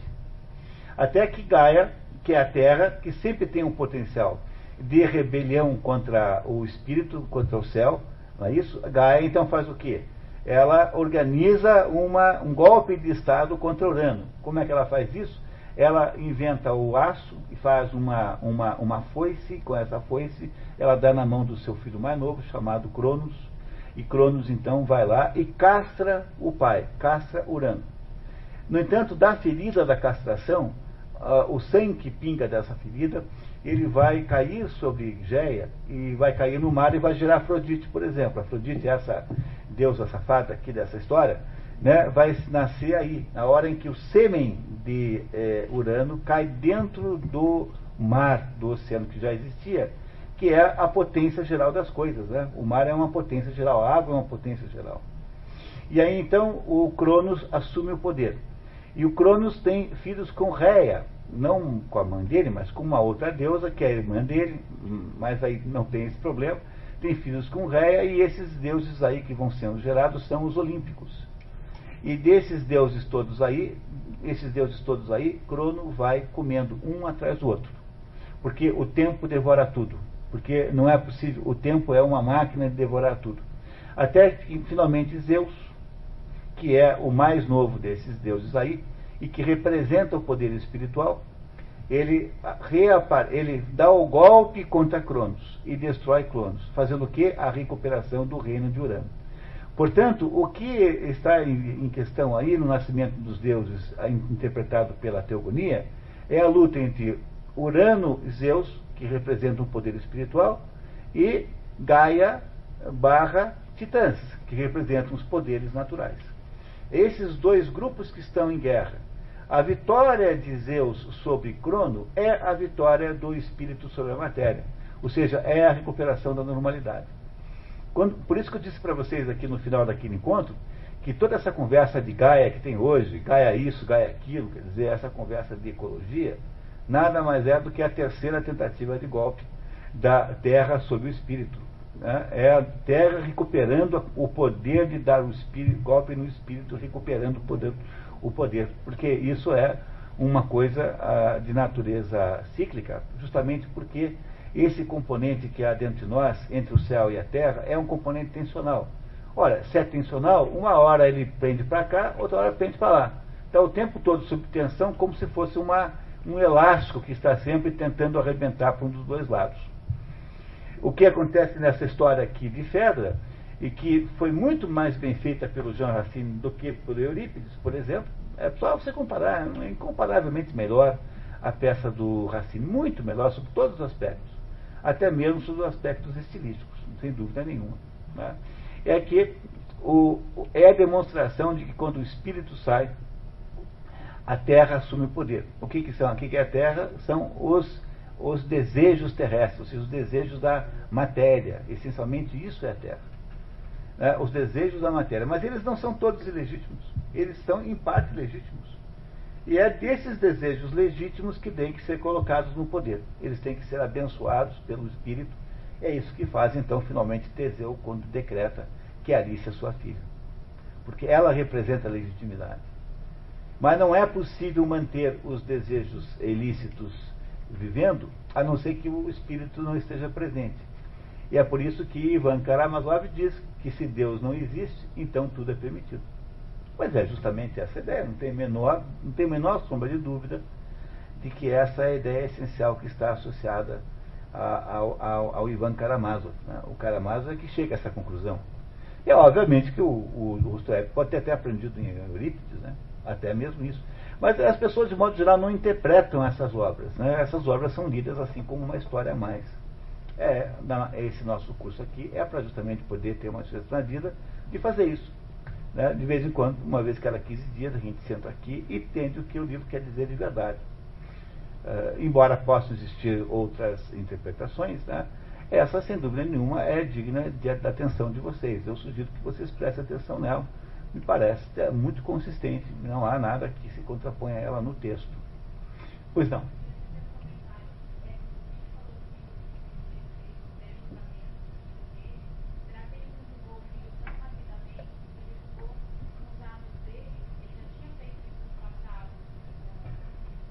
barbaridades.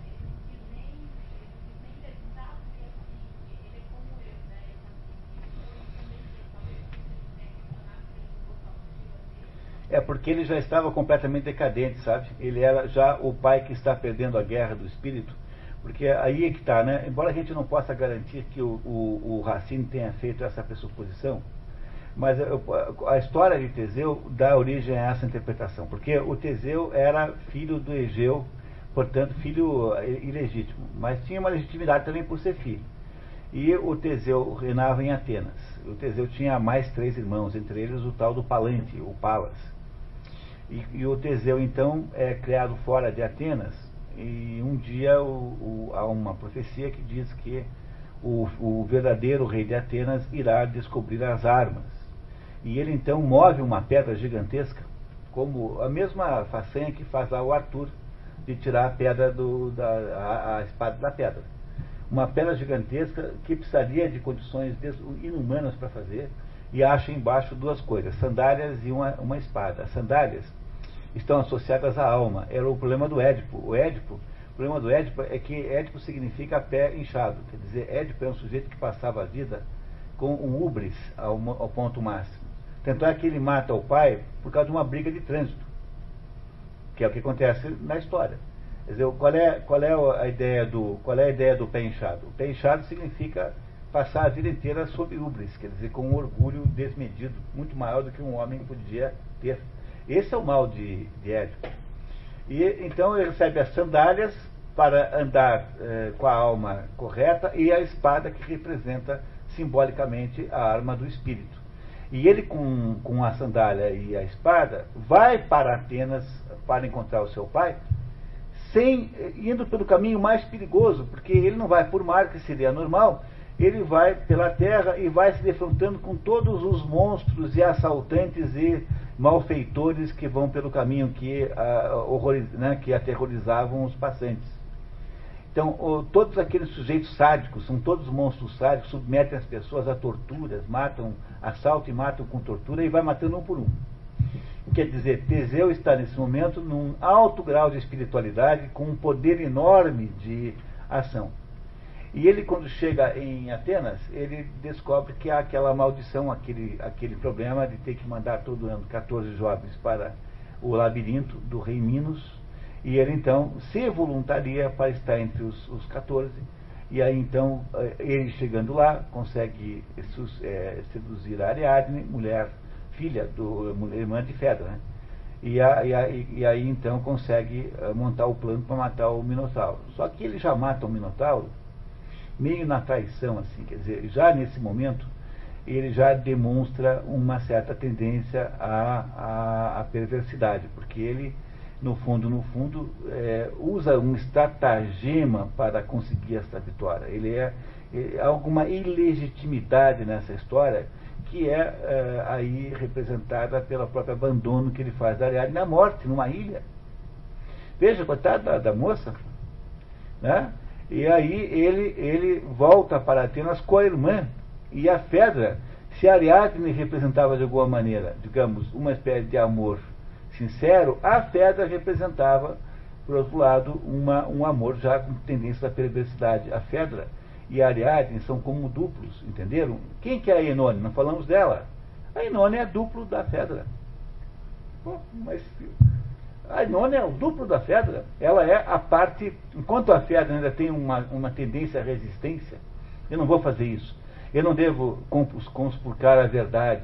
A, Fedra, a Enone é assim: não seja burra. Vamos lá, entra, se você não disser ela antes, ele vai dizer, vai ficar pior para você. Entenderam a diferença da, da e da, Fedra? A Inone é o duplo da Fedra. Enquanto a Fedra tem ainda algum componente de resistência espiritual, a Enone ela é cínica e pragmaticamente associada ao mundo concreto, ao mundo material.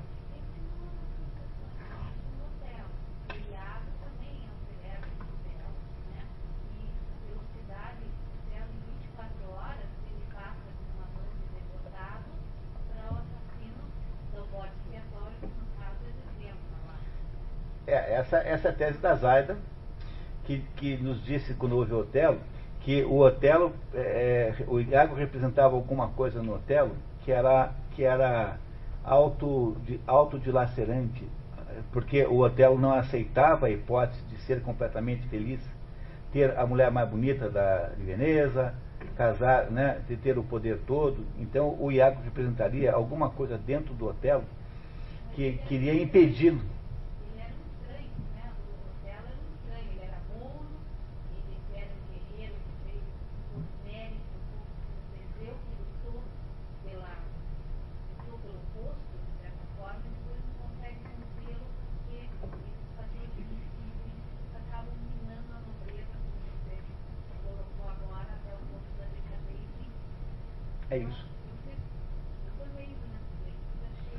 Acho que tem uma ligação, sim, muito, com muita clareza. Agora, a Enone é duplo do da, da Fedra. Ela não é uma pessoa independente, em última análise. Arícia e o Hipólito são completamente independentes, porque eles representam, digamos, o casal ideal, o par ideal. Mas esses dois, essas duas não, elas, até porque são de sexos diferentes, né? É, do mesmo sexo, desculpa.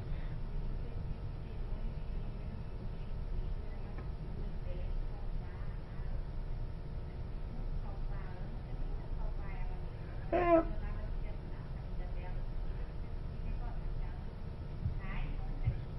Mas é isso, mas é que ela mesma, é assim, a Enone é o instinto de sobrevivência da Fedra. Diz assim, puxa vida, mas se eu não fizer alguma coisa, eu é que vou cair. Então o que, que ela faz? Dentro dela tem um elemento mal que é para sobreviver, que, que tem a legitimidade da sua própria sobrevivência, mas que é inescrupuloso, quer dizer, ele é um elemento pragmático e material, que é o que ela faz. Dizer, a Enone é um pedaço da própria Fedra. Ela não é, ela não tem uma, uma entidade independente. Repararam nisso? Eu não sei, vocês estão assim com esse olhar assim meio, meio perplexo, porque tá, tá, porque eh, tá, não parece claro essa, é, esse, esse conjunto de componentes nessa história, que é, porque esses componentes são muito claros. Essa história é de uma clareza extraordinária, assim me parece que é difícil você ter uma outra interpretação do, é, do que essa. A não ser, claro, essas coisas aí de achar que o, a Fedra representa o capitalismo antigo e o, e o fulano, ah, bom, aí vocês nem, aí, aí, aí sinto muito, mas aí não dá mais para a gente continuar isso. Vamos começar com essas interpretações assim, gramscianas não, lukácianas, né, do Georgi Lukács, que era um crítico literário marxista, que achava que tudo, no fundo, se, se acabava representado em questões de, de, relações de produção, mas aí fica difícil, porque vai ser complicado fazer, empurrar uma versão dessa. Diga, Gabriel.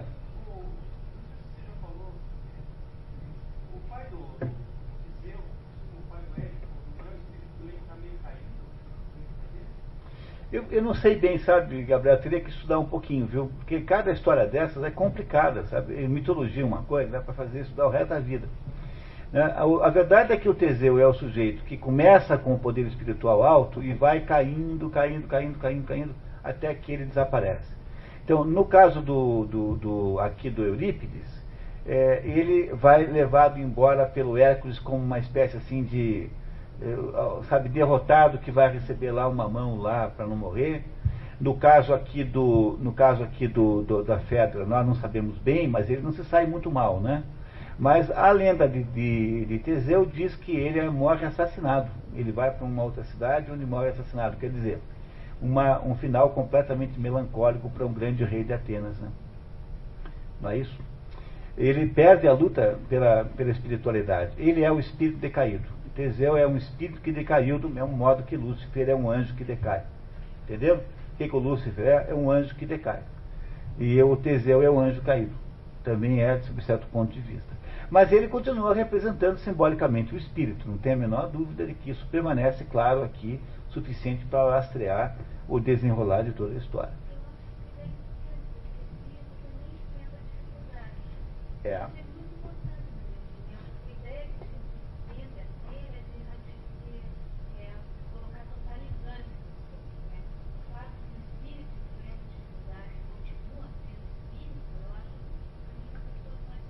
É por isso que tem o desejo terrestre positivo, válido, legítimo, o desejo terrestre negativo e legítimo.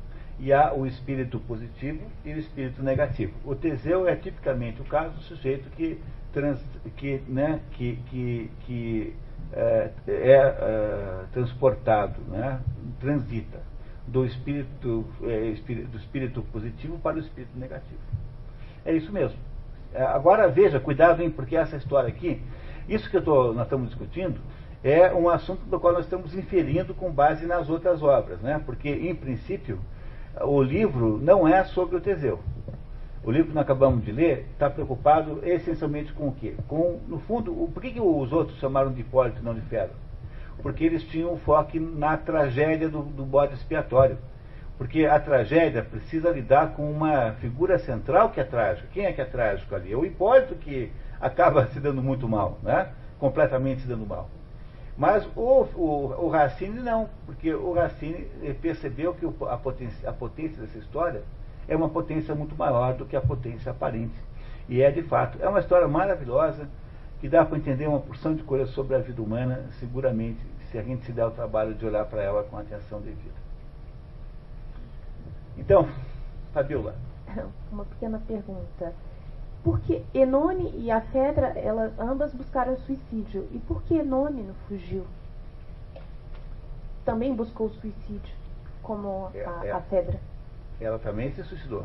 Sim, ambas se suicidaram. É, porque o que acontece é que com a volta do espírito, os desejos, os desejos impuros, os desejos ilegítimos estão tornaram-se inviáveis. Então eles têm que desaparecer de alguma maneira. Então primeiro desaparece a Inone e depois a Fera, porque a Fera tem que esperar até o fim para inocentar o, o filho, senão poderiam ter morrido no mesmo dia. Mas o, o, o teatro, né? Dizer, como o, o, autor precisa da Fera até o fim, então ele suicida antes a Inone, até para dar, uh, botar minhoca na cabeça de Teseu. Por que, que ela se suicidou? Se, afinal de contas, se o único culpado é o Hipólito, por que, que a Fedra, por que, que a, a Inone se suicidou? Então, o destino das duas se suicidando, as duas têm que se suicidar, porque elas são a mesma pessoa. Entendeu? A, a Fedra ainda tem um componente que resistia durante a presença do espírito, porque é o que ela fez. Ela, a hora que viu que estava perdidamente apaixonada pelo enteado, o que, que ela faz? Ela, ela, ela se esforça para afastar o, o, a tentação. Não é? Mas quando, quando o espírito some, o que, que ela faz? Revela-se na plenitude. Mas ela ainda tem alguma dúvida. Então ela tem, ela fica avaliando. Por exemplo, ela não queria, ela, ela foi lá interceder pelo, pelo enteado. Mas depois, quando ela percebe que o enteado gostava da Alicia, ela deixa se tomar pelo ódio, pelo ciúme novamente e deseja o mal de quem? Da Alicia, sobretudo né, da Arícia, que é o que? O que ela detesta. O que, ela detesta é o desejo legítimo contra o desejo ilegítimo que ela tem. Ou seja, ela ainda tem o poder de resistir. Mas a Enone não. A Enone é fria, calculista, estrategista. A Enone está o tempo todo pensando como é que faz para sobreviver naquele assunto. A Enone é um componente da Fedra. Ela não é uma entidade de, separada da Fedra. Portanto, quando morre, tem que morrer as duas. Ela só morre separadamente por razões de conveniência dramática, mas no fundo separa, morrem as duas por razões é, necessárias, assim, pela necessidade do próprio texto.